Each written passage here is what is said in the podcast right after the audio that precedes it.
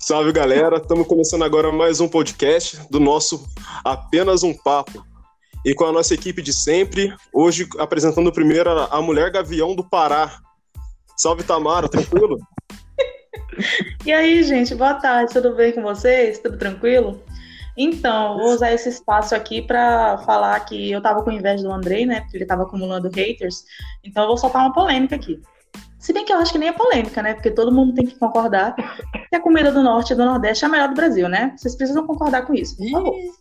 Ixi, é, hoje é polêmica. E eu vou esperar minha apresentação é, para falar alguma coisa. Parafraseando Eric Jackin do Masterchef, falta sal e pimenta na comida de vocês. Eu sinto muito. Tempero, crocante. Contando com a presença também do Kamen Rider de Pindamonhangaba. Felipe, dá um salve aí, mano. E aí, galera? Eu queria dizer pra Tamara que eu fico muito feliz de ninguém ter falado assim, ah, mas eu acho comida japonesa melhor. Ou alguma coisa assim, porque aí seria. Teríamos um problema geográfico aí. Acho que a, a polêmica que eu queria entrar é de que se a gente vai debater o maior mito, o maior mito cultural da história do Brasil, que foi dito ontem por, por aquela personalidade, o velho da van, que disse que São Paulo é o estado mais comunista da federação. Eu acho que a gente deveria debater isso daí como uma referência histórico-cultural do nosso país, desse estado gente. extremamente comunista. Gente do céu. Fica aí. Tretas. e também com o rapaz das polêmicas. E também com, os com o rapaz das polêmicas que não são polêmicas assim. Salve, Andrei! Fala, galera! Só para dizer, vou começar o podcast com a maior verdade do Brasil. O São Paulo, São Paulo é o estado que mantém a economia do Brasil. E eu posso provar. Olha, eu voto para expulsar o André. Eu também acho, ó. É, Aí, eu acho que agora ele mereceu. De deixa eu só me apresentar, depois vocês expulsam ele, cara. Tá tranquilo. Depois dessa, tá tranquilo.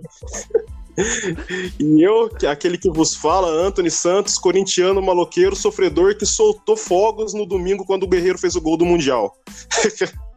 Mesmo sendo Saudades. Saudades. Começa agora o nosso papo, então, gente. É, assim, hoje é, a ideia seria nós falarmos do, do Brasil, né? Das diversidades que a gente tem nesse país que, que é, geograficamente tem proporções continentais. É... Gente, quando que vocês tiveram noção do tamanho do país que a gente mora, cara? Vocês têm noção? Realmente não. Então, Olha... eu posso dizer algumas coisas assim, porque, tipo, a minha família, a minha família, a gente tinha, hoje não mais, né? Mas assim, a gente viajava muito de carro. Então a gente foi uma vez até Sergipe de carro Nossa. e uma vez até, até de carro. E eu já fui uma vez até o Paraná de carro também. Entendeu? Então, assim, eu posso dizer que eu fui para três cantos viajando mais de 10 horas por dia. Então, assim, eu, eu consigo dizer que é um negócio sinistramente longe. E eu que eu não andei quase nada. É, eu percebi isso quando eu era criança. Eu tenho familiares no, no Líbano. E Líbano é um país muito pequeno no, no Oriente Médio, né? E quando meus primos vieram me visitar numa conversa, eles falaram que atravessaram de leste a oeste no Líbano e demoraram seis horas. E aí eu tive noção que seis horas é o tempo que eu demoro para chegar no interior de São Paulo, que é ali em Ribeirão Preto. Então foi aí que eu percebi como o Brasil é grande. Caramba, cara, seis cara. horas para atravessar o país. Quatro horas eu lembro que quatro horas é basicamente a viagem da cidade onde eu morava, Marabá, até uma cidade bem próxima do Maranhão, que fica do lado. Então, né? Não, é... Hoje, eu não sei se vocês puderam ver, até no Twitter, é, há, pouco, há poucos dias divulgaram é, os estados do Brasil e quais países eles representam da Europa. E é, é, surreal, é assim, cada estado é do tamanho de um país. Se eu não me engano, é. acho que cabia 10 vezes Portugal dentro de São Paulo, cara. É, é absurdo. Se eu não me engano. O absurdo é a, gente, é a gente pensar que dois países. Assim, Portugal é um país minúsculo, a Espanha nem tanto na Europa, né? Eram uns países que tinham um império gigantesco e a gente pensar que é, é como se, sei lá, uma formiga mandasse num, num cachorro. Porque os caras tinham tecnologia, a gente não tinha em termos de tamanho, né? Alguma coisa assim. Sim, é, sim. A inteligência, a inteligência domina sobre qualquer coisa, né? E, e é, é engraçado como que como que essa dominância de países menores influenciaram para nós estarmos assim na situação que nós estamos atualmente, né? Mas eu acho um pouco é. assim explicável, porque a gente é um país muito grande, então é muito centralizado, é, tipo assim, a, tecno a, tecnologia, a economia, ela é centralizada mais num lugar só, então o resto fica um pouco à margem, sabe? Fica esquecido, desvalorizado, digamos assim. Então, eu acho até um pouco explicável que a potência seja com países menores, porque eu acho que eles são mais. Ai, como é que eu posso dizer? Bem é mais enxuto, né? Exatamente. Se torna uma coisa mais enxuta. Isso. Sim, existe mais uma. É, é possível ter uma uniformização também das medidas, né? É muito mais fácil de controlar e de ter uma uniformidade de direção. Isso. Sim. E, gente, é, posso... continuando. Pode falar, Felipe, desculpa. Eu, eu não, não, na verdade, Antônio, eu ia roubar o posto de host para eu fazer a primeira pergunta. Que eu que, assim, é, acho que todo mundo aqui separou algumas coisas para a gente dizer, algumas histórias para contar. Aí eu queria direcionar a primeira pergunta para Tamara, porque isso daí influencia muito no que eu no que eu quero dizer aqui. Beleza. Tamara, religiosamente a região que você vive, ela é predominantemente o quê? Porque tipo, para explicar para quem está ouvindo a gente, a nossa região aqui Paraíba, é, ela tem uma influência muito grande, né? É Vale Paraíba, interior de Minas de costume católico. Ah, aqui também. Quase toda a nossa cultura própria. Então, assim, a gente tem alguns requintes do, do vai, protestantismo, então, de, de, de, cultura evangélica, mas é, é basicamente isso. Aí também é a mesma coisa, o, o costume de vocês é, é, na maioria, infinita maioria, cristão católico? Tipo assim, pelo Tocantins, eu não posso falar tanto, que é onde eu moro, né? Mas no Pará, a gente tem uma força católica muito grande. A gente tem uma das maiores festas é, cristã católica do Brasil, que é o Sírio. Então, o Pará ele é muito católico. Muita, muita da, dos costumes são baseados nessa, nessa religião. Então, sim, com certeza. Não, entendi. É, é, só peço... complementando rapidinho. Porque eu roubei o lugar dele. só complementando rapidinho, cara. É, além do Sírio de Nazaré. É isso mesmo, né, Tamara? Isso, exatamente. No Pará. A gente tem a, a imagem de. No, gente, pelo amor de Deus, me perdoem se for pecado isso, cara. A, a imagem de Jesus em, do Pará, que é o Henrique Cristo, que também é de lá.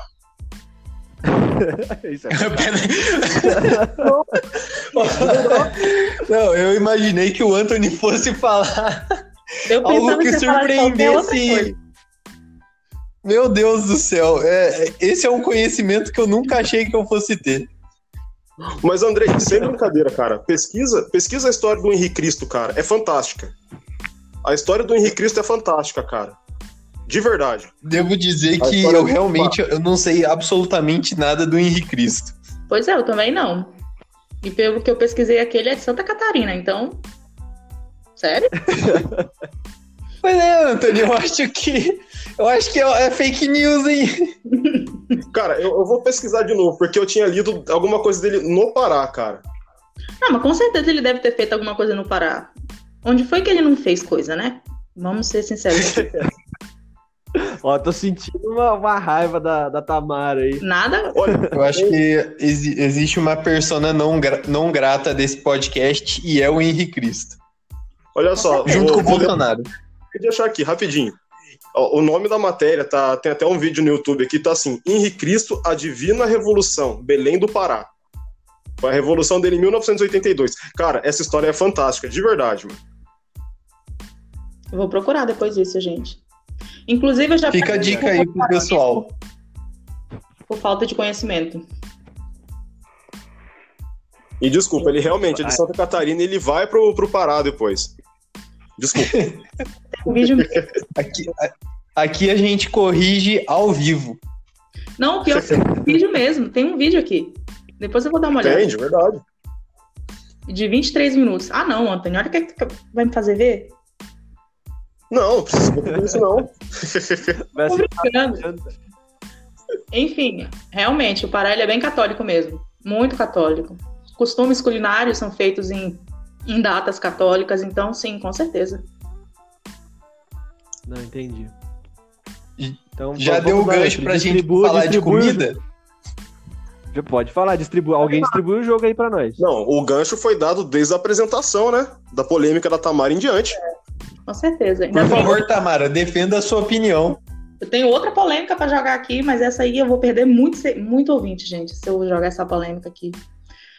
Gente, não coloca Fala aí, a gente. granola no A gente açaí, por favor. Não coloca, gente. Não coloca granola no açaí. Eu adoro colocar granola no açaí, cara. leitinho no açaí. eu não gosto de Vocês colocam leitinho no açaí? Me digam. Não tem porquê. Enfim. É, a culinária parense, eu, eu acho ela muito bonita. E, embora eu não goste de muitas coisas, porque eu não como camarão, eu não gosto de camarão, desculpa. Não sei se vocês gostam, né? Mas eu não, não como camarão. Hum, Mas tem outros pratos muito interessantes e bem polêmicos, digamos assim. Até porque vocês devem conhecer o tucupi, né? Deve Sim. Sim, sim. Eu não conheço. Tucupi é uma delícia, gente. Muito gostoso. E a gente, lá no Pará, a gente come ele ou o pato no tucupi ou a galinha no tucupi. Eu costumava mais comer a galinha mesmo, porque o pato a gente não colocava muito em casa, é, essa ave. E esse tucupi, ele precisa ser fervido por muito tempo para poder eliminar o... Ele tem um, um, um, um componente tóxico nele, ele precisa ser fervido para poder eliminar. E, e o tucupi é o que precisa ser fervido menos tempo. Tem uma outra, uma outra iguaria que precisa ser fervida por sete dias para ser consumida. Que é a nossa maniva. É a nossa maniva. E ela é utilizada na maniçoba, que é a nossa feijoada paraense. É basicamente uma feijoada, só que nesse caso a gente coloca essa maniva, que é uma que é a planta da mandioca, e ela é rica em ácido cianídrico. Então ela precisa ser vivida por sete dias para poder expelir todo esse ácido. Imagina comer. Eu, eu nunca comi maniçoba, porque eu não gosto muito do cheiro e eu tenho eu fico com medo de comer, né? Mas é um prato muito apreciado por lá. A gente também tem vários peixes com água doce. Não sei se vocês já viram pirarucu ou tambaqui. Já. Então, a gente Sim, sim. come bastante esses peixes por lá. E tem o nosso cupuaçu, né? Que, para mim, é a melhor fruta do Brasil. É a melhor fruta, é maravilhosa, serve com tudo. É muito boa, gente. Até chocolate de, de, de cupuaçu tem. Eu adoro cupuaçu. Olha, devo dizer que o chocolate de cupuaçu é maravilhoso. Isso eu concordo. É muito bom. Ah, mas falar que é a melhor fruta do Brasil, já não, não sei. Não sei, cara. E falando É, sobre o é assim. açaí, né? Polêmico açaí, que eu acho muito engraçado, assim, como. Eu não falo que as pessoas desconhecem, eu acho que é porque chega em, algum, em alguns lugares de algum jeito, muito diferente do, do jeito que a gente consome. Eu já vi muita gente perguntando como é que vocês conseguem comer é, pratos salgados com açaí. Açaí é doce. Gente, o açaí não é doce. O açaí nunca foi doce. O negócio é que o açaí chega em outros lugares já com xarope. Então ele já chega doce. Ele chega para ser consumido como sobremesa. Mas no Pará, o açaí é comido com peixe, com carne, é, ele é comido em temperatura ambiente, ele é muito mais grosso do que chega em alguns lugares. E o nosso costume, assim, de comer ele com, com uma sobremesa, um doce, é apenas açúcar e farinha de tapioca granulada. Ou então farinha, né, mesmo, normal. E só. A gente não coloca nada dessas coisas. E tá tudo bem vocês colocarem, não tem problema não, tá? Só não, de vez em quando, a gente fica meio meu Deus, o que, é que esse povo tá fazendo com açaí, colocando granola, ninho, fruta, por quê? Eu lembro, Eu, lembro de um vídeo que eu vi. Eu lembro de um vídeo que eu vi com um comentário é, que era a pessoa preparando um açaí aqui, aí colocava confete, granola, morango, chantilly. Aí, o comentário do vídeo era Como matar um paraense de infarto. Exatamente. Esse era o, era o título do vídeo, sabe? Porque, Eu cara, aumento. Eu aumento minha indignação no sentido de que açaí tem gosto de terra e Não tem, outro não. ponto. Se as pessoas colocam tudo isso para comer alguma coisa, é porque essas pessoas não gostam do sabor. E, Isso aí e eu eu, tenho, eu tenho essa opinião, e eu acho que eu tenho razão nessa. Isso eu vou concordar Olha, eu com vou- você. Tipo assim, eu vejo muita gente falando, muita gente de outros lugares, quando vai para o Pará e come o açaí, ela fica, meu Deus, é muito forte, é muito. Porque realmente é muito mais forte do, que- do que nos outros lugares. Muito mais forte. Eu diria até que em algumas regiões vocês não tomam açaí, vocês tomam um sorvete de açaí, ou então um creme de açaí. Porque o açaí puro, ele realmente é muito forte. Eu não consigo tomar uma. Tudo bem que alguns parentes conseguem tomar uma tigela inteira, mas eu não consigo tomar uma xícara, porque eu fico muito cheia muito rápido. Então, é um gosto forte, é um gosto que eu acho sim que você precisa se acostumar, mas eu adoro açaí, é muito gostoso. E eu concordo com isso, eu acho que pessoas que ficam colocando muita coisa em cima, a gente pode colocar, não tem problema nenhum pra mim. Eu acho que elas não gostam do açaí. Ou então elas gostam só do toquinho de açaí, porque eu vejo umas taças que eu fico, gente, pra que tudo isso? Não tem nada de açaí aí. Só tem fruta, leite condensado, granola, confete. Não entendo também. Então, aqui, é, Ó, eu gostaria de discordar pra falar, Anthony. só Desculpa, eu complementando ela, cortei é, no meu caso, né? Eu até gosto muito dele puro. Só que assim, o puro nosso, igual ela falou, é um sorvete do açaí, Sim. já é a massa do açaí, com o, o xarope de Guaraná. E eu gosto dele assim, cara. Sim, isso Eu aí até coloco, de vez em quando, coloco, Xarope sei lá, Guaraná. uma paçoca no meio. Nossa, cara, eu amo paçoca. É, Não, a gente, no Pará, no Pará, desculpa te, te interromper, no Pará a gente também faz também muito o Guaraná, o, o Guaraná da Amazônia. Então, sim, tem Guaraná da Amazônia com açaí, com cupuaçu, com tudo isso. Então a gente mistura assim, isso também é comum por lá. Vai lá, Felipe. Ah, eu só queria discordar do Andrei da parte de pessoas que colocam muita coisa em, em alguma comida, elas não gostam do gosto. Gostam do gosto. Quando eu como sorvete, eu lembro muito bem de uma cena assim no começo da minha faculdade. A gente terminou um trabalho e a gente foi tomar um sorvete e tal. E, gente, quando eu como sorvete, o Andrei já viu isso. Eu coloco tudo que eu posso colocar e mais um pouco. Por quê? Porque eu tô indo tomar sorvete. Se eu tô indo ali comer. Aqui, aqui onde eu moro, em Pinda, tem um lugar que vende sorvete por quilo e é muito barato, tem muita coisa. Então, é uma. Não é que eu não gosto do sorvete, não gosto do gosto. É que eu gosto de muita coisa junto. Então, chega no final, vira uma Gororó. mistura de tudo. Mas... Isso, vira uma gororoba. Mas na verdade não é pra perder o gosto, é pra ter a certeza de que eu consegui aproveitar o máximo de tudo que tinha ali. Então eu discordo do, do Andrei. Ô, gente. É, eu acho que eu, eu entro na, na- na mesma polêmica aqui. Se você, pre- se você precisa colocar tudo isso, você perde o sabor da comida original. É, não, para mim não existe meio termo. Se você gosta daquilo, você só come aquilo. A partir do momento que você precisa se entupir de outras coisas, é porque você gosta da ação de comer aquilo, mas não do gosto. André, eu vou polemizar, cara. Você tá entrando num, num nicho culinário que eu acho que é muito específico, cara. A gente, na verdade, come por comer, isso é um fato. Mas a questão de apreciar, velho, se fosse assim, as pessoas não comiam nada em excesso. Porque tudo perde, o- tudo que vira normal, per- quase tudo que vira, vira comum, ela perde, perde a essência em si. Se não fosse assim, o pessoal não enchia, sei lá, a cara de cerveja, de pinga, dessas coisas. Cadê o gosto daquilo? Ah, cara, Meu é- amigo. É só a sensação de satisfação. Assim, Agora você tocou num ponto importante. As pessoas, as pessoas não bebem muito cerveja porque elas gostam do gosto. As pessoas bebem muito cerveja porque elas gostam de ficar bêbadas. não, Porque é barato. discordar. Eu gosto de comer sorvete de um monte de coisa porque eu Vou discordar. Mas e sobre a cerveja eu também discordo. Por experiência própria. Eu não gosto de. Cara, eu não gosto de ficar bêbado e eu gosto de tomar cerveja. É, Eu também sou dessa. Mas aí você não toma muita cerveja. Não, até tomo. Galera, ó o foco. Não, não, já, já vou voltar já. Até porque vou, vou voltar no- na parte da comida. É, às vezes, não é que a pessoa gosta de encher as coisas assim pra, pra passar o gosto da comida original, mas sim coisas que realçam o sabor, cara. Sei lá, alguma coisa que vai dar crocância pra comida, alguma coisa que vai dar um tempero a mais pra comida. Não que ele não goste daquilo, mas com uma coisinha a mais fica melhor. Eu acho que é nisso que tá o lado bom de aproveitar.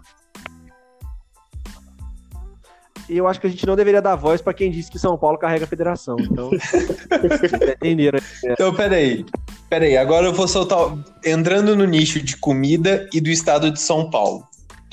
Hum. Paulis, o paulista e o paulistano de verdade não colocam ketchup na pizza. Lá vem. Ah, mano. Nossa, cara, o que, que, que tem, que, que tem a ver essa discussão, cara? É uma Sabe? cultura, criou-se uma que- cultura de colocar ketchup na, na pizza que não existe. Cara, criou-se um embate em cima dessa discussão de ketchup na pizza por causa do Luca Toni, velho. Saca brisa, entendeu? Tipo, a gente pegou um jogador italiano que já te- teve um auge, ele falou, gente, vocês colocam ketchup na pizza? Aí virou todo esse debate, virou uma. A gente polarizou o discurso, se coloca ketchup ou não coloca na, na, na E pizza. assim, ó. Eu coloco. Ketchup, maionese, mostarda. E assim, a Hashtag Tamara, Team ela, ela falou do Jacan. No começo do, do, do episódio hoje, ela falou do Jacan. E tem uma fala do Jacan, cara, que ele responde isso. Ele falou assim: é você que vai comer, se você gosta do ketchup na pizza, você põe o ketchup na pizza. Se você não gosta, você não põe. Simples, acabou. Eu lembro. Ele fala isso, cara, e é o Jacan falando, e eu confio mais na fala do Jacan. Mas peraí, o que o Jacan Andrei xinga. tá um então, se for assim, pode- qualquer jurado lá, do- qualquer participante do Masterchef pode entrar com essa desculpa. Eu coloquei isso na comida porque eu quis. Se você não gostou, o Não. problema é seu. Mas aí que Era, tá, não, você tá servindo alguém. Ne- Você tá fazendo pra servir alguém. Exatamente, Não é mas pra é você isso. comer. um adicional. Ketchup é algo que você coloca na hora, você não coloca quando você tá preparando a comida. Gente, discordo. Ketchup nem é comida de verdade. André, deixa eu perguntar uma coisa pra você. Quirera é comida ou não? Ou é milho só? É comida de galinha? Cara, o ketchup é algo industrializado com essência de tomate. Você tá comendo ali qualquer coisa que, mas não é tomate. Depende da marca. Depende da marca. Não, a galera, eu- ó, eu vou, eu vou usar meu- meus poderes de representante desse podcast. Vamos superar o assunto do André. Andrei, propõe outro assunto aí que tá muito polêmico hoje. Não, vou falar só uma é. coisinha que eu tava. Deixa eu falar só uma coisinha que eu tava comentando com vocês, acho que da outra vez no, no grupo do Telegram. Como vocês recheiam aquele canudinho maravilhoso com doce de leite?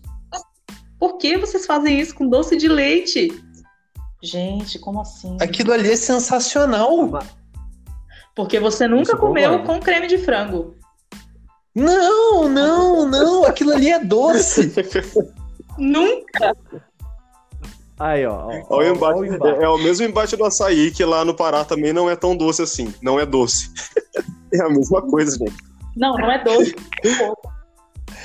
O do açaí, tudo bem, concordo. O açaí foi uma apropriação cultural do Sudeste. Agora, o canudinho de doce de leite, ninguém vai tirar isso da gente. Podem ficar com ele, porque eu prefiro de creme de frango. Gente, porque vocês nunca comeram canudinho olha, de creme de frango. Como Nossa eu não Senhora. gosto de doce de leite, eu fico com o de creme de frango sem nem ter comido. Pronto, consegui Peraí, mais um. Anthony. Você, você é uma pessoa do interior de São Paulo que não gosta de doce de leite? Você mora perto do sul de Minas. Ué, nem por isso eu torço pro Cruzeiro. Não, não dá. Não dá, não dá.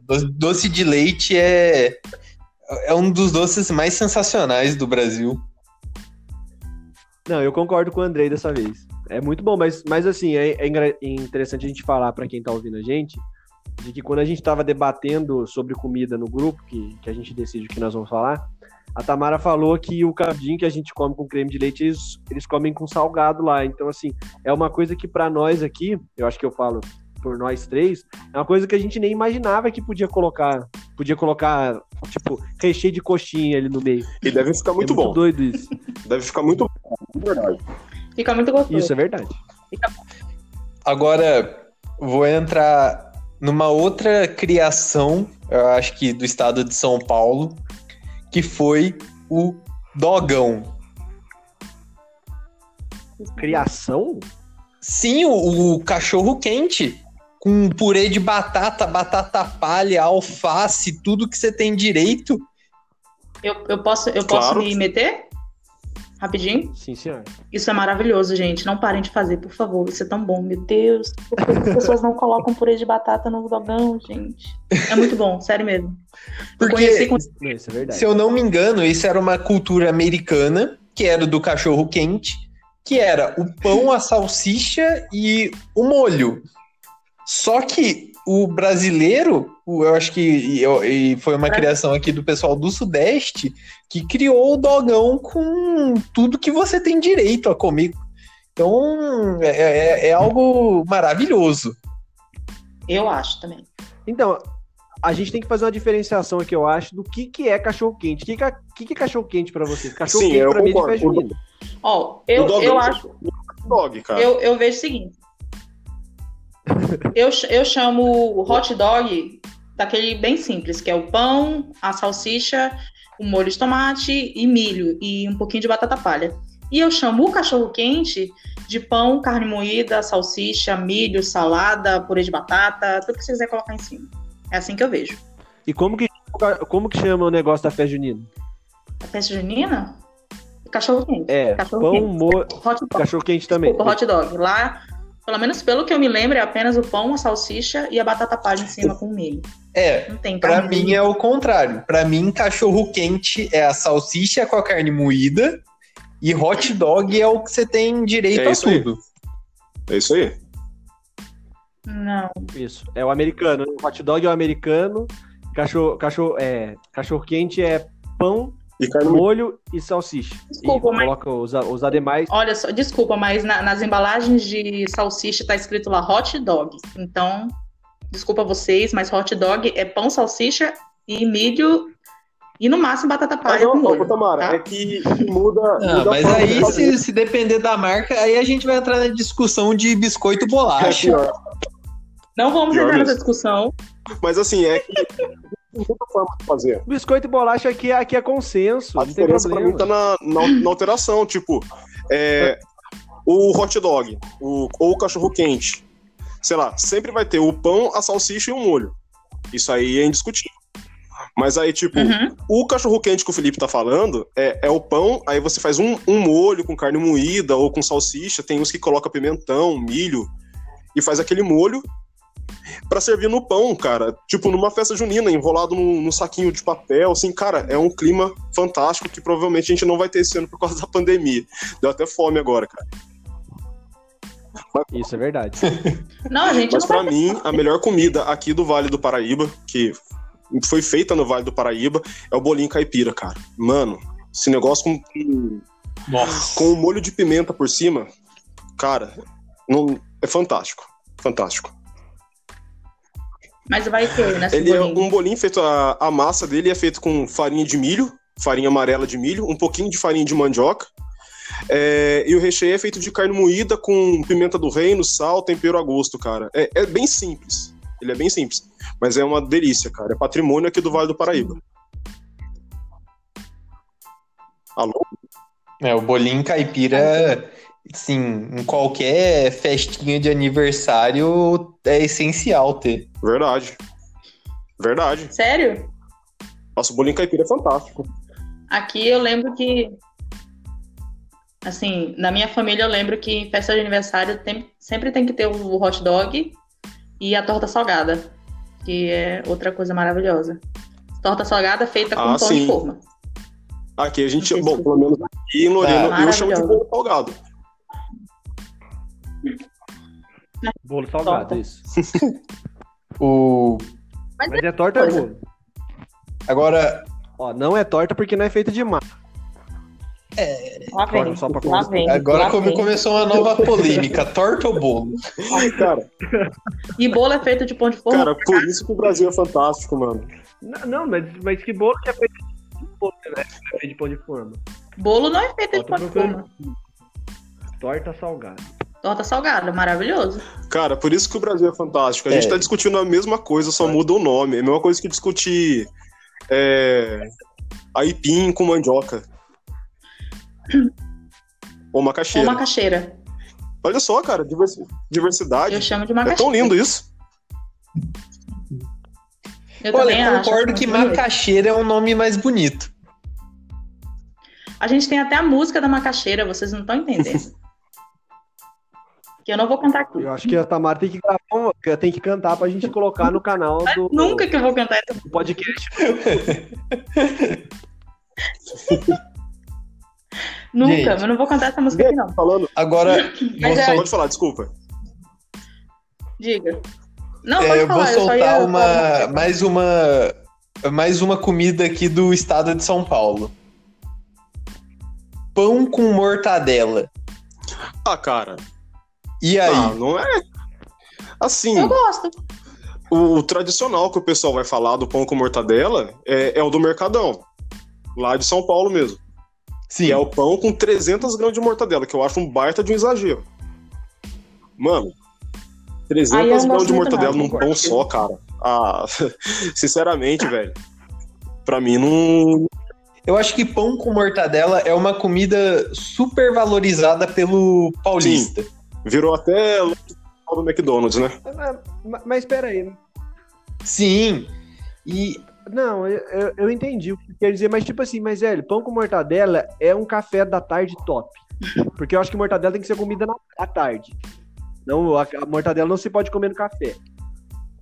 Mas, tipo, é um café top, velho. É um café, um café se tiver uma mortadelinha, um refrigerantezinho, colocar umas três fatiazinhas ali bem cortadas, porra. É, eu não sei se pode falar para Não, tá tranquilo. Se, se não podia falar, eu peço Mas, pô, era um café tal. Mas igual você falou, foi valorizado. Nosso E tem que ser com pão de sal. Tem que ser com pão de sal. No nosso caso, o lanche da tarde é tapioca com manteiga, ou então tapioca de coco e café. Olha. Aliás, tapioca é outra coisa que a gente consome pra caramba lá no Pará. Eu acho. De todos que... os jeitos. Vocês... Eu tinha uma vizinha que ela era da Bahia, se eu não me engano. A tapioca que ela fazia, assim, eu nunca comi uma tapioca tão boa quanto a dela. Aqui eu a gente não sabe fazer tapioca. Ah, cara, a gente se apropria da, das coisas dos outros estados e não faz nada direito. Vamos ser sinceros, né? A não ser que a pessoa, Mas o dogão a é não ser que a pessoa Sim. venha de fora e abra o restaurante dela aqui e mostre como se faz, a gente pega aí, sei lá, inventa tipo sushi de goiabada, tá ligado? Umas coisas que não tem nada a ver. é porque, tipo assim, eu acho que no caso da, da tapioca, é, quando você compra aquela massa pronta, ela é diferente da massa que você compra, que você hidrata, que você faz, entendeu? Quando você compra ela pronta, pode ter certeza que ela nunca vai ficar gostosa com a, quanto aquela que a gente tem que hidratar e deixar de um dia para o outro. Aquela dali vai ser a tapioca. Agora, quando a gente compra essas massas prontas aí, é porque a gente está querendo consumir, mas não vai ficar a mesma coisa, não. Nem comigo fica, então. É, é, a Tamara, ela pegou assim, numa comida que é meu ponto fraco. Eu amo tapioca. E é aqui... Eu fico triste de falar de tapioca que a gente lembra que a gente não pode mais ir pra academia. Aí a gente fica triste por causa da quarentena. Não, brincadeira. Isso é verdade, isso é verdade. Isso, isso me afeta. Gente, é, assim, falando de Brasil, né?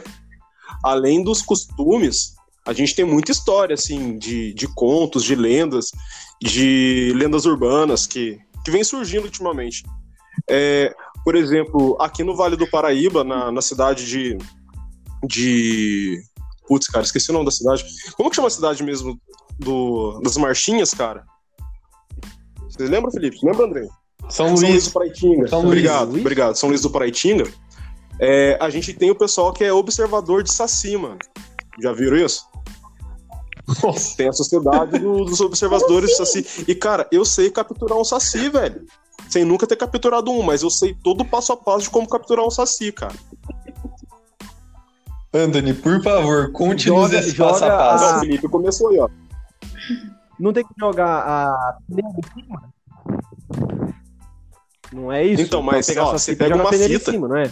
e faz uma cruz atrás da peneira com a fita espera o rodemoinho passar, porque o Saci vai estar no meio do rodemoinho. Aí você não consegue enxergar ele, porque ele é invisível, né? No meio do rodemoinho. Aí você joga a peneira em cima. Beleza, mas e depois da peneira? Como que você vai tirar ele lá de baixo? Entende? Aí você pega uma garrafa ah, não, dessas de, de cerveja, mesmo escura, e pega uma rolha. Aí na rolha você faz uma cruz na rolha, faz uma cruz na, na rolha assim, Aí você pega a garrafa e enfia embaixo da peneira, cara. Que o Saci vai achar que é uma caverna, um buraco escuro. Daí ele entra ali, mano. Aí nisso você pega e tampa ele com a com a rolha, que você fez a cruz desenhada. Aí você não vai conseguir enxergar o Saci nos dias normais. Aí você espera um dia fazer um dia bem quente e deixa essa garrafa no sol, que ele vai aparecer dentro da garrafa. E isso foi o que meu avô me ensinou, tá? Nossa, isso foi o que meu avô me ensinou. E meu avô falava muita coisa. Então seria um processo de quantos dias, mais ou menos, para você poder ver o Saci? Depende, cara. Se for no verão, se for no Depende verão, no dia seguinte, estiver muito quente, você consegue ver. Agora, se for no inverno. Sabe o que, é que vocês fazem? Sabe o que é que vocês fazem? Vocês capturam o Saci e tragam pro Tocantins, que ele vai aparecer todo dia. Ele nunca mais vai todo dia. Tem que ver se passa no, no aeroporto, né? Garrafa vazia. Passar com a garrafa é difícil. É, pois não é. pode ser de vidro. Tem que ser de plástico. Pô, mas a garrafa é só garrafa de vidro, cara. Aí já não dá mais. Aí já não dá mais. É só a garrafa de vidro. Ih, então, é, então não tem como. Pô, mas, mas isso que o. Ó, mas isso que o Anthony falou de conversa com o avô, com zona rural. Gente, é muito da hora essas conversas, né? Porque assim, a gente fala, a gente dá risada, tudo. Mas, tipo assim, você conversa com o vô dessas coisas, é, eles falam como se realmente fosse uma. Assim, claro que pode ser verdade, a gente nunca sabe, né? A área 51 tá aí pra isso.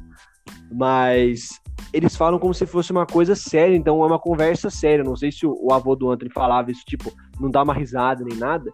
Eu lembro, assim, algumas vezes que, assim, eu, a minha parte na conversa, na verdade, é falar de algumas, algumas coisas culturais da cidade que o meu avô mora. Ele mora em Aiuruoca, em Caramba. Minas Gerais. É uma cidade com 6 mil habitantes. Então vocês já imaginam o tamanho da cidade. Uhum. E ele mora na zona rural de uma cidade que já é zona rural.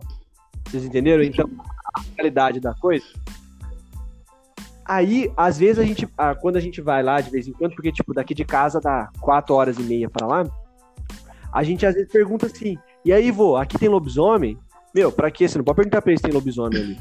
Que aí ele vai começar a contar a história do rapaz que mora ali, depois de não sei aonde, que é primo de não sei quem, que é lobisomem.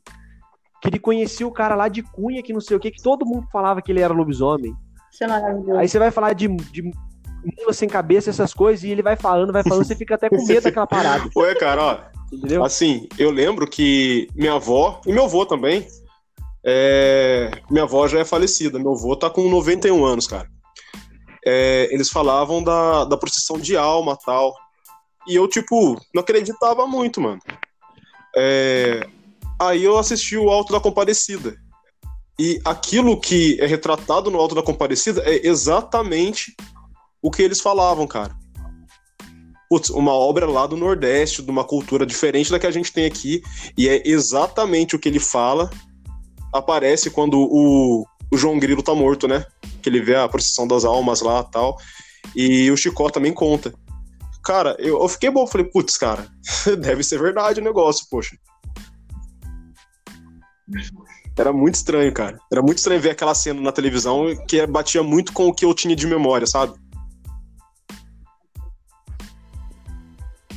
Eu adoro. Mas é, é muito legal ver, ver que as culturas, elas, você vê que nem você tá falando disso, elas batem até com, com cultura estrangeira, né? Se você for analisar os gregos, o, o Caronte, o barqueiro, não sei o que, é, tu, é tudo. Sim. São todas sim. alegorias diferentes para dizer a mesma coisa, né? Sim, eu ia comentar isso também. Exatamente. A gente tem uma. Acho que talvez seja a lenda mais conhecida, talvez, que é a da boiuna. Que é uma cobra grande, que tem uma lenda de que uma moça ela comia crianças, então. Essa é uma das versões, existem várias versões.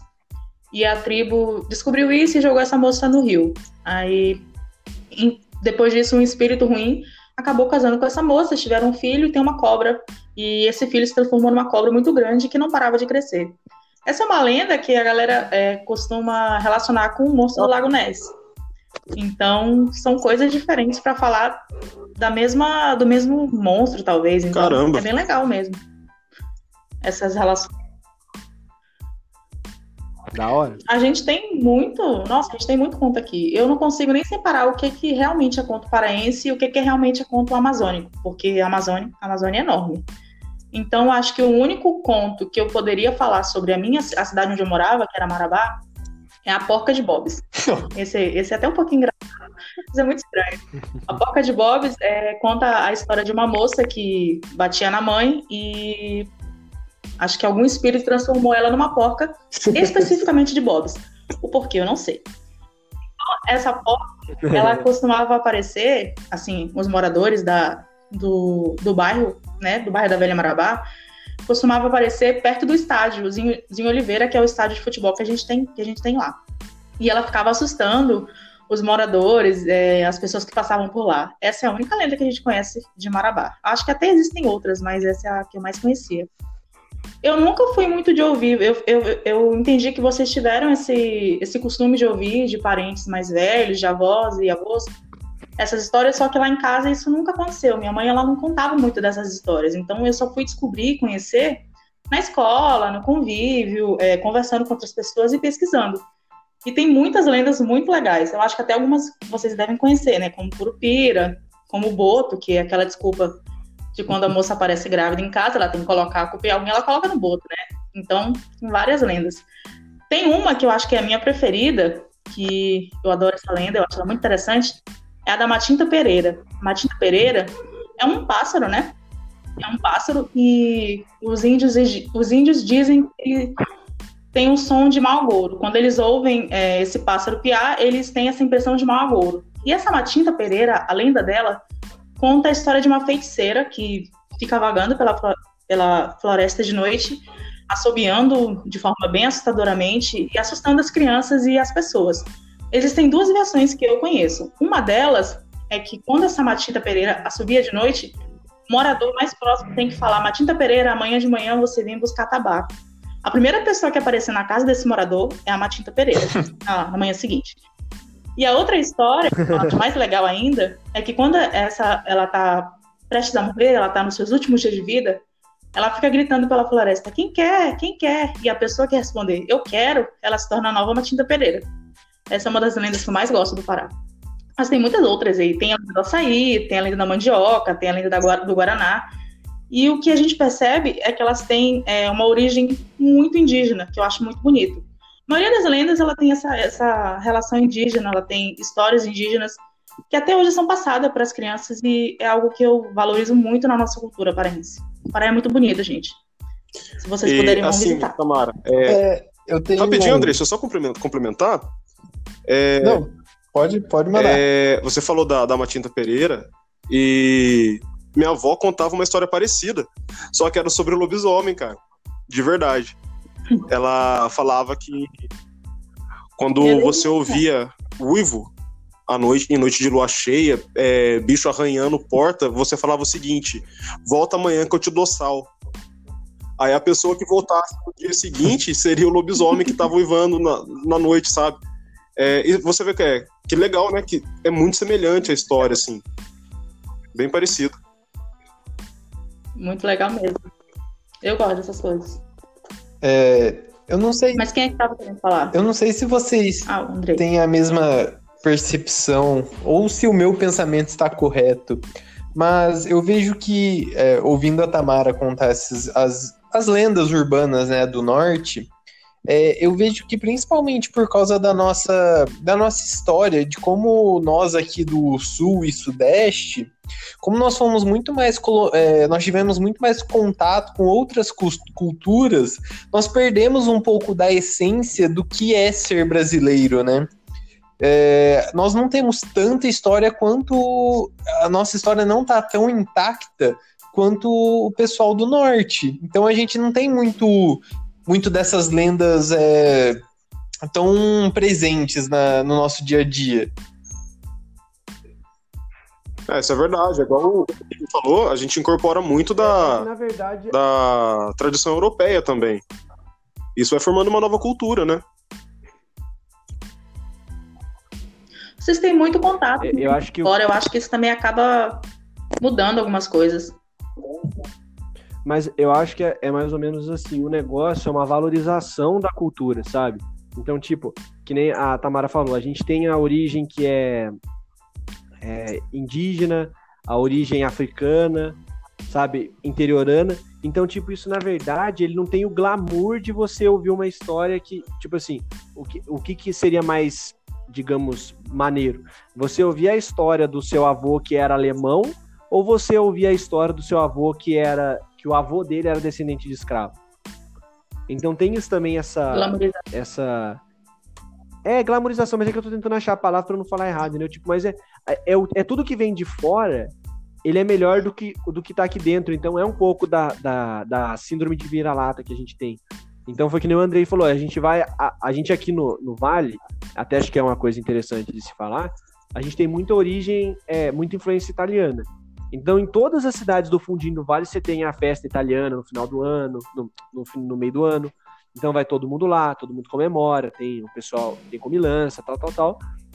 E aí a gente vai deixando a gente vai marginalizando essas outras histórias. Enquanto a gente ainda tem um, um avô, um pai, um bisavô, qualquer tipo de pessoa que ainda tem um pé, digamos, até na roça, então você escuta a história do lobisomem, você vê as, as festas que são típicas da nossa região. A gente tendo isso, a gente vai mantendo viva essa memória. Só que aquela coisa, as, as, as é, as festas culturais antigas, elas vão perdendo um pouco do, da identidade para as pessoas mais novas. Então, assim, é, tipo, algum de vocês fui. já foi pra festa de reis? Não. Não. Então, tipo, eu quando, assim, o meu pai, ele sempre, a gente sempre foi visitar parente em Minas e tal. Então, assim, desde pequeno a gente ia no começo do ano pra festa de reis. Eu não sei se, se vocês sabem disso, mas a festa de reis é uma, uma celebração puramente cristã, que ela vai celebrar a vinda dos três seis magos, certo? Então, assim, se você passar uma semana a, na a véspera da, da festa, vai passar o folião na sua casa, vai passar o, o a pessoa pedindo dinheiro para arrecadar para a festa, e aí chegando no dia, junta a comunidade toda, aquela comunidade que está é, é unida por laço de sangue, por laço um laço social mais, digamos, emocional, e todo mundo vai lá e celebra. É a celebração cristã de um lado e a celebração cultural de vamos comer, vamos beber, vamos aproveitar aqui e você faz esse embrólio. Agora, para uma criança de, de 10 anos, quando você vai junto lá numa, numa fazenda grande, que tá chovendo e tá tudo sujo, você pode correr para cá, para lá, é uma coisa atrativa. Agora, e para uma criança de hoje em dia, de 12, 13 anos, que vive o tempo inteiro no celular, mexendo na internet o tempo inteiro, o que, que para ela tem de prazer é, ela... um lugar desse? Exatamente. Para ela o negócio é necessidade, né? né, cara? É, assim, é, hoje eu vejo criança falando de Slenderman, coisa que a gente, sei lá, em 94, 95, nunca tinha ouvido falar. É, lendas urbanas de internet, é, jogo amaldiçoado, é, é, é, esse tipo de coisa hoje em dia, cara é, a gente sai do campo, porque antigamente a, as populações viviam mais afastadas da cidade e tinha suas lendas na cidade, no, no campo. Hoje, como a, a maioria das pessoas é, cresce na cidade grande, até as cidades interioranas mesmo, hoje são grandes, são mais industrializadas e tal, o medo, as lendas se tornam coisas da cidade grande, né, cara? É isso que a gente tem que ver.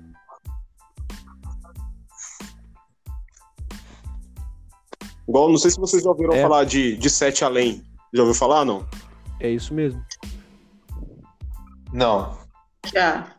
Não. Já ouvi falar, sim. Eu tenho uma amiga que ela adora isso. Mas eu nunca entendi muito bem como funciona. Também nunca, nunca fui atrás, não. Tá na moda então, essa, no caso do, do Sete Além, né? é, igual falando, é uma lenda urbana recente é, ele não chega nem a ser uma creepypasta, porque tem uma, entre aspas, testemunho ocular, sabe? E, e, eu fico com o pé atrás, cara, de acreditar, mas o cara diz que. O cara que foi a primeira pessoa que falou dessa história, ele disse que em 94 ele estava voltando da faculdade, se não me engano, e costumava pegar um ônibus para ir para casa.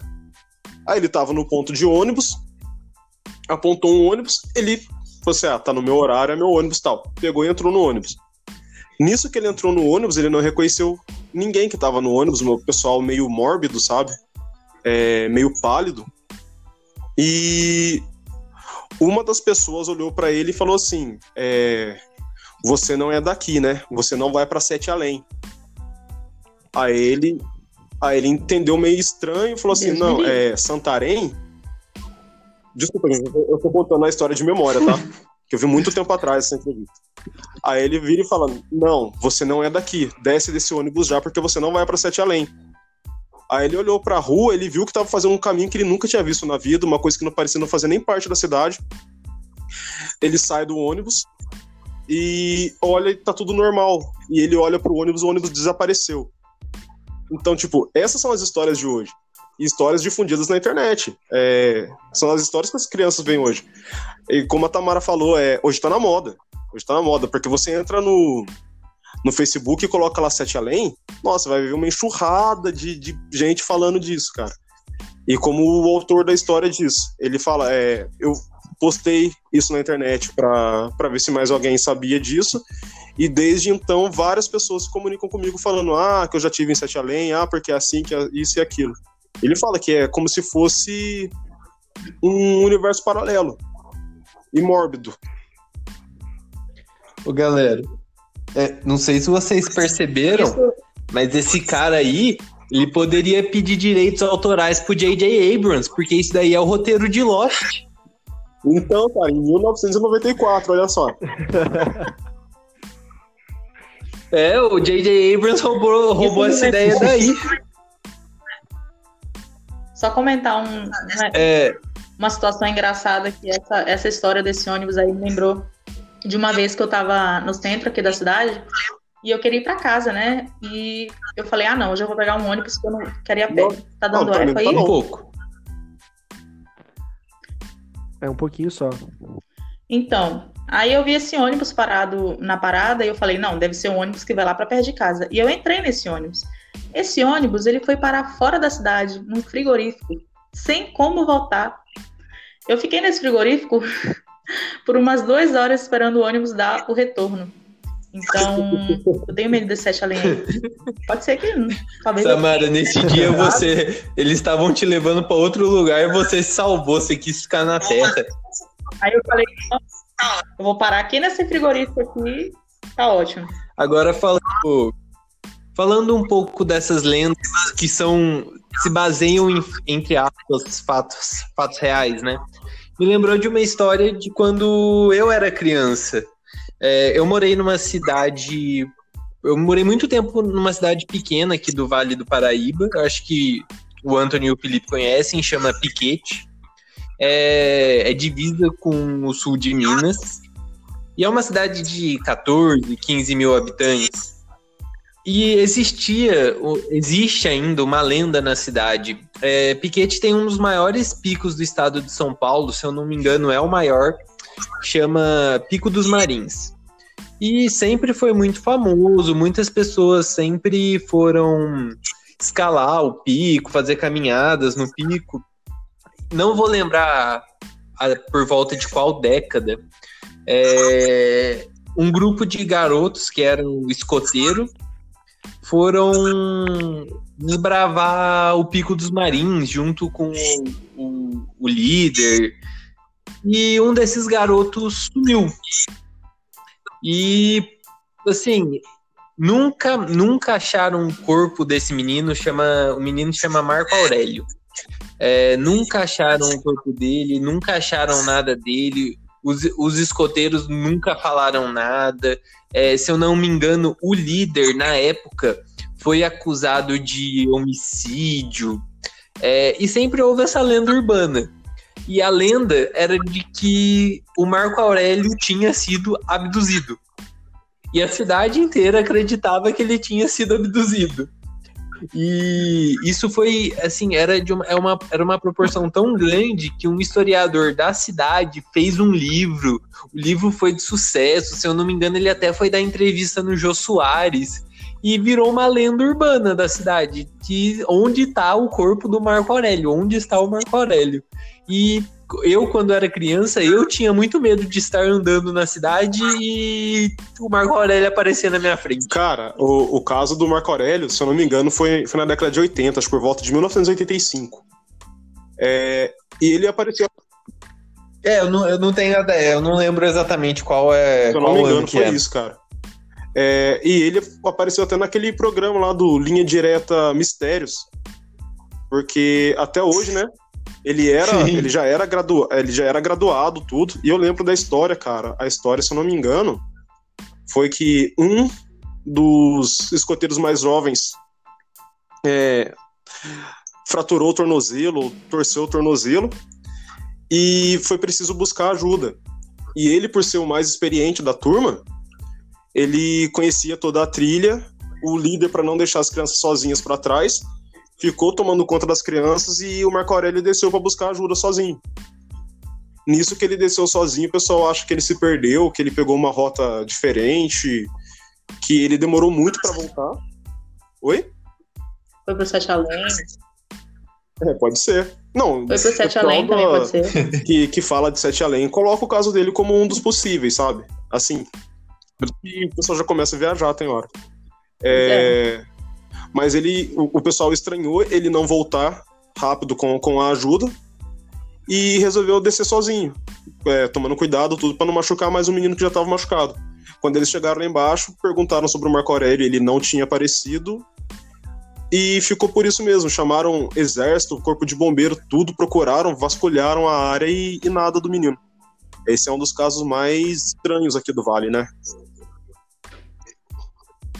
Eu, go eu, gosto da, eu gosto da solução de que ele é foi é abduzido. É, é a solução mais simples, né, cara? Ah, cara, ele. Eu acho Pô, que é o que mais eu, explica eu bem. É. Com o Andrei nisso daí, porque a gente tem que valorizar uma figura culturalmente importante no nosso, no nosso país, que é o ET Bilu, velho. O ET Bilu é a pessoa mais importante da história desse país. O ET é. O ET Bilu, ele avisou da nossa, da nossa. Ele avisou o nosso futuro. Ele falou: busquem conhecimento. Ele avisou que viria um presidente que não estaria nem aí para ciência. E o ET Bilu nos avisou. Cara, eu posso falar uma polêmica aqui? Tá. Posso falar uma polêmica? Você Vocês estão falando de Pode? Do, do ET Bilu ter previsto o futuro de buscar conhecimento, certo? E se o Adélio Bispo veio do futuro? Já imagina? Uhum. Vai que, que ele veio Cara, do futuro. O Adélio vai que ele veio Bispo... do futuro porque ele sabia que o governo ia ser muito ruim. Aí ele veio e disse: Não, eu vou dar, vou acabar com isso agora. Foi lá tentar dar a facada e ele foi o pivô da eleição do Bolsonaro. Olha que coisa. Mas aí é um clássico, é um clássico dilema de viagem no tempo. Você volta pra uma cagada e você não arruma cagada porque a cagada já aconteceu. Exatamente, é clássico, mano. Sim. Gente, que viagem. Nossa, o Adélio não, Bispo, ele criou um, um lapso temporal, cara. Oh, por, por, sinal, por sinal, uma coisa importante. Tamara, você conhece a grávida de Taubaté? Patrimônio. Patrimônio. Nossa, como claro, nós não falamos disso? É, eu ia falar, você sabe que Taubaté é aqui do lado, do, do lado onde eu moro, né? Então, assim, a, a origem tá mais perto do que, do que você pode imaginar. Tá perto da gente aqui. Cara, ela é um patrimônio do Vale do a grávida de Taubaté é um patrimônio do Brasil, cara. É um patrimônio daqui, mano. Na boa. Ai, ai, ah, é muito estranho, né? Uma parada dessa, né? Ah, demais, cara. Ah, mas aí é. É muito estranho que tenham acreditado, né? É, então, aquilo lá era nitidamente uma bola, bola do Kiko, né? Que passa vendendo caminhãozinho às vezes na, na rua. E, e os, que misericórdia. Alguém acredita que ali é uma barriga de grávida. Ah, mas isso é fácil de conseguir quando se tem emissoras sensacionalistas, né, cara? Ela apareceu na televisão com aquilo. Por isso ganhou notoriedade. Ela apareceu na Record, apareceu né? na Record. Por isso ganhou notoriedade. O ET Bilu é da Record também. O ET Bilu é da Record. É o ET Bilu é da Record, no Domingo Espetacular. Então, gente, é só ter uma emissora sensacionalista que coisas assim ganham notoriedade. é simples. Ah, mas vamos lá, são patrimônios culturais. Os dois eu acho que daqui a uns 20 anos nós ainda lembraremos é, dessas duas. É, essas duas figuras icônicas. Pior, viu? mas, mas é muito louco a gente pensar, né? Que, tipo, hoje em dia a gente tem acesso à internet, às coisas, as coisas circulam muito rápido, então, tipo, hoje a gente tem a cultura do, a, a, evolução da cultura do meme, né? Mas assim, eu não sei se vocês vão considerar é. como culto, é, patrimônio cultural histórico nosso aqueles vídeos do começo do, vai, começo de 2010, 2008, daqueles vídeos daquela, daquela emissora do Nordeste que gravava os caras sendo presos. Aí a gente tem o Jeremias, pessoas assim. Tem o. Gente, aquilo era muito da... O cara da, da, da pele de cobra, né? Eu não, eu não sei o nome dele até hoje, cara. Que ele tá com uma. Não. Isso eu não sei. Tem, quem é, é, Sabe que eu aquele... lembro do daquele do repórter gordinho que presenciou um homicídio ao vivo. Caramba, isso eu não lembro, não. Meu Deus. Eu também não. O Andrei deixou o que tava engraçado mórbido. Ah, perdão. Perdão, perdão, perdão, galera. Sabe... Sabe outra coisa que vai ser patrimônio nacional nosso? Aquela propaganda Qual? da padaria Alfa. Não sei se vocês já viram. Padaria, padaria o quê? Não. Panificadora Alfa. Nossa, é sensacional, é Cara, não sensacional. conheço. É do pãozinho quentinho, né? conheço essa-. É, Chega a manteiga Isso. derrete. É sensacional. É, é uma das, assim, é uma das, pro- das melhores propagandas que eu já vi na minha vida. Caramba, cara, eu não conheço. Eu vi que tem um remix do Atila Não, Cadabra, então é.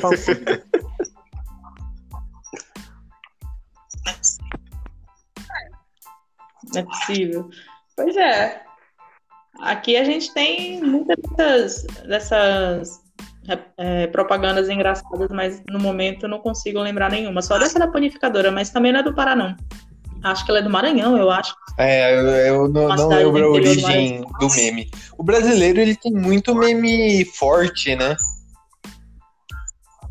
Ah, o que mais tem, cara. O que mais tem. Ah, cara, Sim. é, é o que a gente fala do brasileiro, né, mano? É...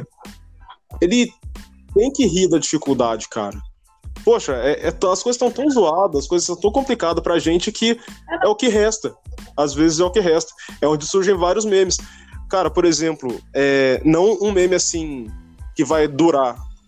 Mas eu tava vendo uma, uma página ontem no, no Twitter que fala ah, quando o meme já vem pronto tá, uma, tá o Bolsonaro falando, tipo, tá uma foto do Bolsonaro num discurso, e no fundo tem um quadro de Jesus com a mão no rosto. Tipo, cara, é o que restou pra gente hoje, mano. É rir e lamentar. Sempre, Mas a gente sempre foi assim, né? É a nossa maneira de lidar com sempre. as Eu dificuldades. vejo, eu vejo nós, como brasileiros, um dos povos mais bem-humorados, né? Nós sabemos Acho que o mais Eu acho que nós temos a dificuldade ali e nós sabemos lidar com bom humor nas dificuldades. Sim, sim. É porque, como eu disse, cara, é, é o que resta pra gente. Poxa, a gente tenta fazer tanta coisa, cara. A gente tenta protestar, mas parece que não sabe fazer isso. Infelizmente, hoje, é, criticando parte do movimento de 2013, é, parece que o brasileiro não consegue protestar direito. Quando tem que reclamar, não consegue reclamar direito.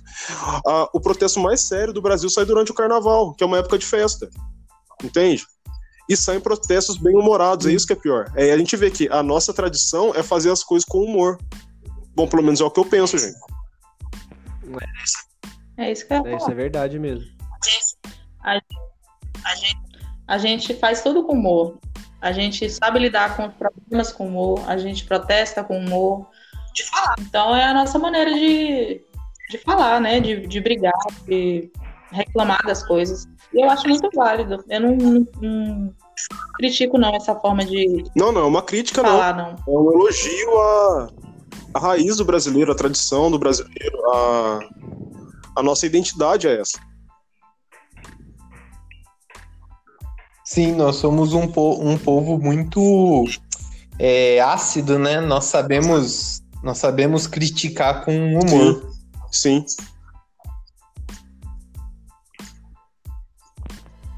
Gente, alô? Opa! Aquele, Oi. aquele momento de, de que todo mundo para de falar. Não, mas, mas no fundo é isso, galera. Tipo, é muito legal. É muito legal isso porque a gente é um, uma mistura, né? De, de tudo. A gente tem a, a influência europeia, a gente tem a influência africana, apesar de muita gente ne- tentar negar isso. A gente tem a origem indígena e a gente vai criando o- o- a, as decorrências disso, né? Então, hoje em dia, a gente consegue padronizar um pouco mais a cultura no nosso país, então, muito por causa da massificação, de internet, essas coisas assim. Então, sai um meme, o negócio vai até, os caras espremem até a última gota de risada. Muda. Todo mundo ri da mesma coisa, tal. Mas a gente tá começando, acho que talvez daqui a alguns, alguns algumas décadas, a gente tenha uma coisa ainda mais homogeneizada. Porque as coisas elas vão se Mas eu acho Pode que... falar, Tamara, desculpa. Mas mesmo com essa padronização aí, a gente sempre tem muitas diferenças de região. Muitas. A forma da gente falar, é, costume, a maneira da gente ficar também. E é bem interessante ver isso. Mesmo que a gente esteja se aproximando mais uma região da outra, você consegue perceber claramente as diferenças de cada região. E para mim, isso não deveria acabar nunca. Isso é uma coisa linda no nosso país. E é algo que a gente tem que valorizar bastante. Eu acho. Não, é verdade, é isso mesmo. Ô, Anthony, faça o seu comentário aí histórico que você disse que você Ah, então, fazer. é...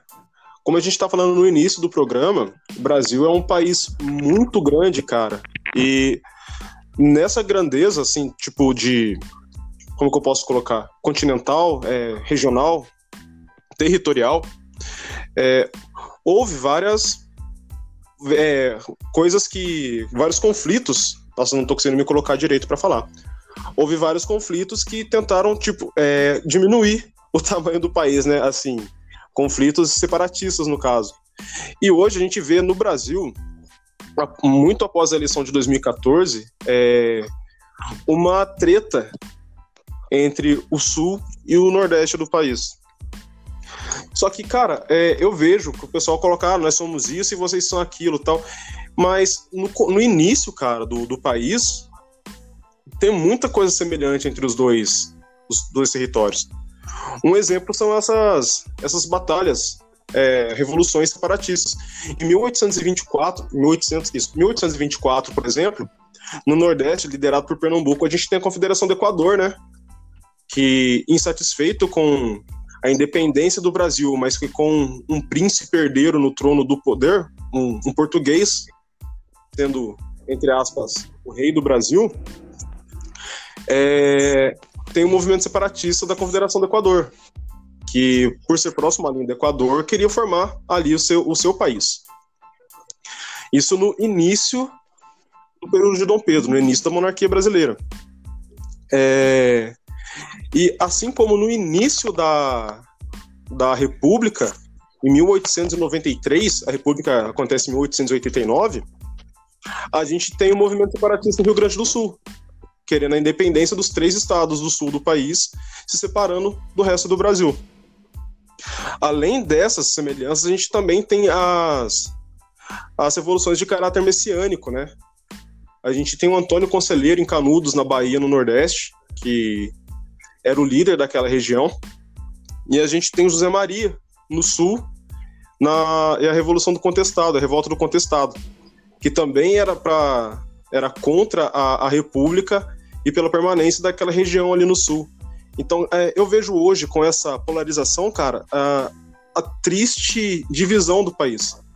Um ódio, tipo, desnecessário. A gente já conversou tanta coisa aqui hoje, cara, falando tanto da cultura do país, que tanta coisa que a gente tem aqui no Sudeste que é semelhante com o que tá que, é com a, a, cultura do, do Norte e do Nordeste, e o pessoal não vê isso, o pessoal prefere se ater à, à diferença. É, são as coisas que entristecem a gente hoje, né? Infelizmente. Bom, era esse meu comentário, gente. Até porque até porque dá para aproveitar todas as regiões, o sul, o nordeste, o norte, o centro. Não tem necessidade de ficar Exatamente. essas briguinhas aí. Realmente, nenhuma necessidade. Exatamente. É que cada canto quer se sentir especial, na verdade, né? A, a, a questão da diferença não é eu sou diferente de você por qualquer motivo. Mas é, a gente é diferente porque eu sou melhor, né? E aí a gente vai gerando todo um preconceito regional totalmente desnecessário, né? Como se. Aí a gente vai dividindo. Então, eu não ligo pro. Peraí, passou uma moto aqui. Eu não ligo. Não, aqui eu tô. Hoje eu tô, hoje eu tô num lugar diferente aqui, então eu tô perto de uma janela, então é complicado. Pelo menos não passou o carro do ovo. vendendo 30 ovos por 14 reais. Não mais por 10. Aí tem carro do ovo, Tamara, ou não? Eu não lembro do carro do ovo, mas da pamonha, com certeza. Aqui, Da pamonha é. aqui a gente tem uma granja grande que ela criou uma música para vender os ovos, dos 30 ovos por 10 reais. Mas aí com a crise econômica e com o aumento do, da importação do ovo, agora não são mais 30 ovos por 10 reais, são 30 ovos por 14 reais. Mas enfim. Ah, mas 14 reais é que Não, tem, tá, tá, tá dentro do, do possível. Mas o que eu queria dizer é, é isso, né? Aí essas diferenças de eu sou melhor que você, você é melhor do que eu, elas acabam gerando aquela coisa de eu não ligo se você tá na pior, porque todo benefício tem que vir pra mim. E aí a gente remete àquela frase polêmica do começo da- do, do podcast que o Andrei disse, brincando, obviamente, só pra deixar co- consta- constatado, de que São Paulo carrega a- a- o país inteiro e a gente tem que, que a gente tem que ter mais benefícios que os outros. Inclusive, eu gostaria de comentar sobre esse assunto aí. É, eu poderia falar que isso acontece, que isso não acontece mais, mas quando eu fui é, no interior de São Paulo, acho que foi em 2014, e eu tava pegando uma, uma van para ir para Rio Claro, que era a cidade onde eu ia ficar, que ia ter um congresso e tudo mais. Eu sentei do lado de uma moça hum, nessa van, e ela perguntou de onde eu era, o que eu tava fazendo tudo mais. Ela puxou aquele papo, né? Quando eu falei que eu era do Pará, ela perguntou se a gente tinha coisas como Netflix, como, sei lá, coisas básicas de, de tecnologia. E eu fiquei assim, meu Deus, essa mulher pensa que eu moro aonde? Porque não é possível que ela ache que não tem isso no Pará. Não é possível que ela ache que só tem isso aqui. Então, até um tempo atrás, eu acredito que hoje isso ainda acontece. é, algumas pessoas do Sudeste têm uma visão muito errada, do Sudeste do Sul tem uma visão muito errada do Norte. De como se a gente fosse muito atrasado. Tem uma amiga minha que, ela, quando foi para o Pará estudar, ela não queria, porque ela achava que o Pará só tinha índio e mato. Então, isso é muito absurdo que está acontecendo hoje. As pessoas não podem pensar assim. A gente também tem tudo que vocês têm, gente. Não, tem- é gente como. que acha igual a a É, amiga. nós Eu já conheci gente também que, que viajou pro Amazonas, foi pra Manaus, chegou falou assim, gente, mas eu não vi índio lá. tipo, achou que ia chegar em Manaus, ia ter oca na rua. Cara, é, é, é absurdo, é absurdo. Mais fácil ver índio aqui em Pará. Eu, eu, eu não tenho. ah, a minha ascendência, ela não é brasileira, né? Então eu tenho. Minha, toda a minha ascendência vem do, do Oriente Médio, do Líbano, da Síria.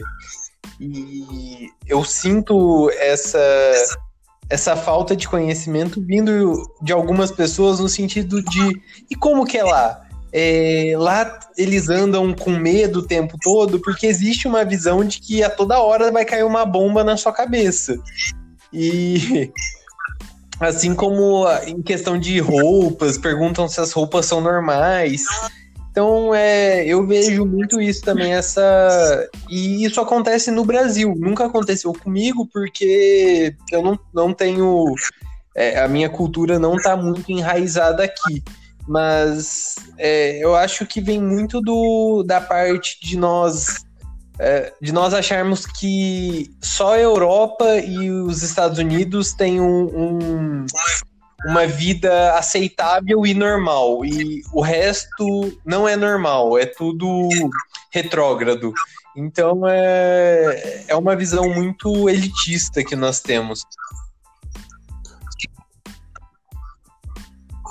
E um pouco xenofóbica também.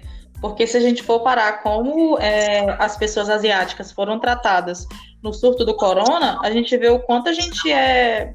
Quanto a gente é xenofóbico mesmo. A gente tem que usar a palavra certa. Ou xenofóbico ou preconceituoso, porque é, foi absurdo o que aconteceu com algumas pessoas. Tanto com, ascend... tanto com descendência asiática, quanto os próprios asiáticos que moram aqui no Brasil, que foram taxados como, como vetores de, de corona e tudo mais. Então a gente vê que é um país que é um pouquinho preconceituoso, sim. É um país que faz uns estereótipos bem, bem Tamara, errados. que você e foi muito Olha, Tamara, é algo que precisa disse, mudar, é na minha muito, opinião. A gente é muito xenofóbico. Porque isso acaba afastando. É muito. Eu acho que, é, que Eu vi. Eu vi muitas pessoas dizendo sobre. É, sendo preconceituosos no sentido da, de questionar o porquê do chinês ter que comer um morcego. Que eu acho que essa foi a principal causa, né, do surto do coronavírus. Mas é só a gente fazer. se olhar um pouco, né? É algo, um costume nosso que é totalmente contra qualquer razoabilidade é, das outras nações e dos outros costumes, é, no sentido de que a gente come coração de galinha. E Sim. E- Gente, não é por isso que Diga. não é porque um- o chinês tem o costume de comer morcego que nós vamos, que nós temos que crucificá-los. É, é totalmente absurdo isso. Gente, a gente come um bicho que vive enterrado na lama. A gente pega esse bicho, a gente lava ele e cozinha ele vivo. O que é que a gente pode falar de costume culinário de outro país? Nada. Quem é que não E é come bom. caranguejo? Sim. A galera é, ferve o caranguejo vivo. E aí eu vejo muitos comentários de que eles fazem tal coisa com tal bicho. A gente faz isso com caranguejo e eu não vejo ninguém É, eu vejo nada. o questionamento no sentido, ah, eles comem gafanhoto, ah, eles comem barata. Tem gente aqui que come formiga. Olha, olha aí. O Andrei fala isso porque ele falar nunca saiu pra cantar e sá. Só queria dizer isso. Eu tinha medo de sá quando eu era criança. Eu tenho medo de sá ainda. Medo de quê? Não, Mas é, o princípio é o mesmo, é um inseto. Sim, Você sim, tá comendo um inseto. Eu posso, posso fazer uma última polêmica a respeito disso daí, só? A humanidade ela só vai se juntar contra. Pode. Se juntar e esquecer as diferenças quando aparecer um alienígena no, no planeta. Acho que eu não sei se você. Não sei se vocês já assistiram. Distrito, Distrito 9, Não vai demorar muito. mas Distrito 9 mostra exatamente isso. São os ETs que descem lá em Joanesburgo, na África do Sul, e aí, assim, eles esque esquecem, entre aspas, né? A diferença entre negro e branco, de apartheid, e todo mundo começa a marginalizar o ET.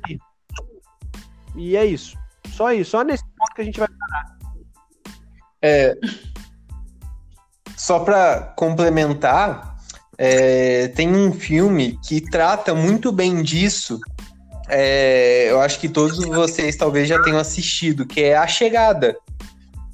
Tra- que cada nave de alienígena cai num, num lugar do mundo e, esse- e o mundo precisa se unir para entender é, qual é a qual é a linguagem dos ETs, o que eles querem e até, a- até um certo ponto está tudo bem. Só que a partir do momento que as, que as nações resolvem lidar de maneira diferente e querer esconder uma da outra, vai por água abaixo. Então a chegada trata muito bem disso, dessa diferença e dessa E, assim, guerra é, vocês estão é, falando de, cultural de que alienígena nós e tal. temos.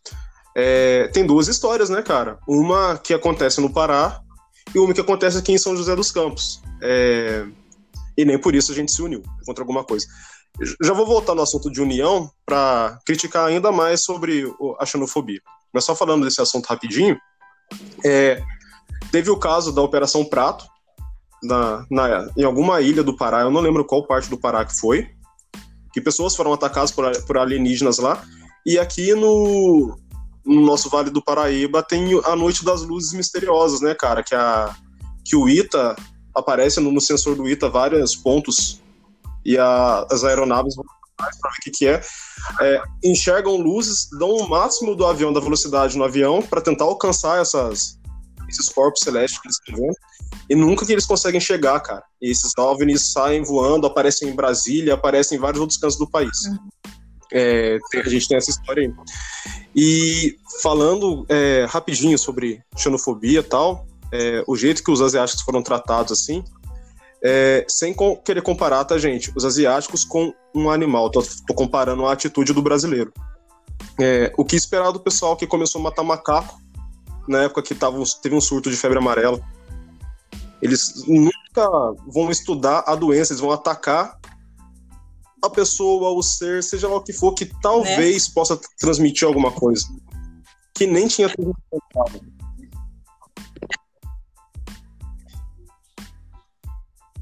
É aquela coisa. Exatamente.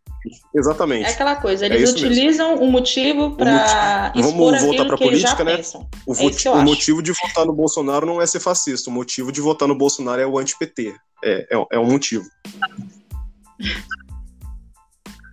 É complicado. é complicado. Sim. É... Gente, vamos para as considerações. Não tenho dúvida. É, Aquele pior, momento cara. que a gente, Vamos para as a gente termina o episódio triste. Quem quer começar? É só falar em política. Bora. Bora. Beleza. Eu começo. Que eu tô com o fone pior. Eu queria dizer que apenas busquem conhecimento, estudem, estudem cultura, cultura é top. E não é porque a gente não é Isso europeu aí. que a gente não é top. Finaliza minha, joga... minha, minha jogada com uma carta virada para baixo. Em modo de defesa. Não, não é carta armadilha. Peguei spoiler da minha jogada.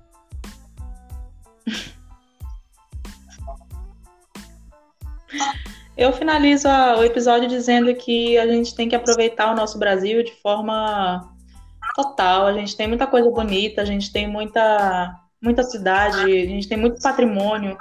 A nossa cultura é uma cultura muito bonita e eu acho que a gente tem que valorizar ela. A gente tem que parar de olhar para a cultura de fora e achar que ela é melhor do que a nossa. Não, a nossa é muito mais bonita. Olha o nosso país. Olha, olha as, as diferenças que a gente abordou nesse, nesse programa. Nenhum outro país vai ter tanta diferença assim. Por favor, gente. Nosso Brasil é top. E eu vou fazer uma recomendação que eu esqueci de fazer no meio do programa mas é uma recomendação para nós, para que a gente relembre o quão brasileiro nós somos e como nossos produtos são 100% melhores do que os outros. Sim. É, galera, Sim, vamos tomar tubaína. Vamos tomar tubaína.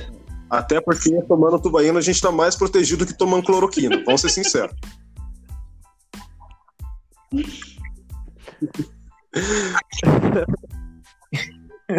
Exatamente. Beleza, gente. Eu vou aqui é encerrar é aqui, da, que nem o, aqui é o Felipe falou, o Andrei falou, aquele momento que a gente fica desanimado, né? Mas não pode desanimar, não, cara. Como a Tamara falou, a gente tem um país lindo aí. A gente tem muita diversidade, a gente tem uma fauna sensacional, a gente tem uma flora sensacional. É, cultura, lendas, cidades, culinária, gastronomia. Cara, esse país é fantástico pra gente perder tempo brigando, né?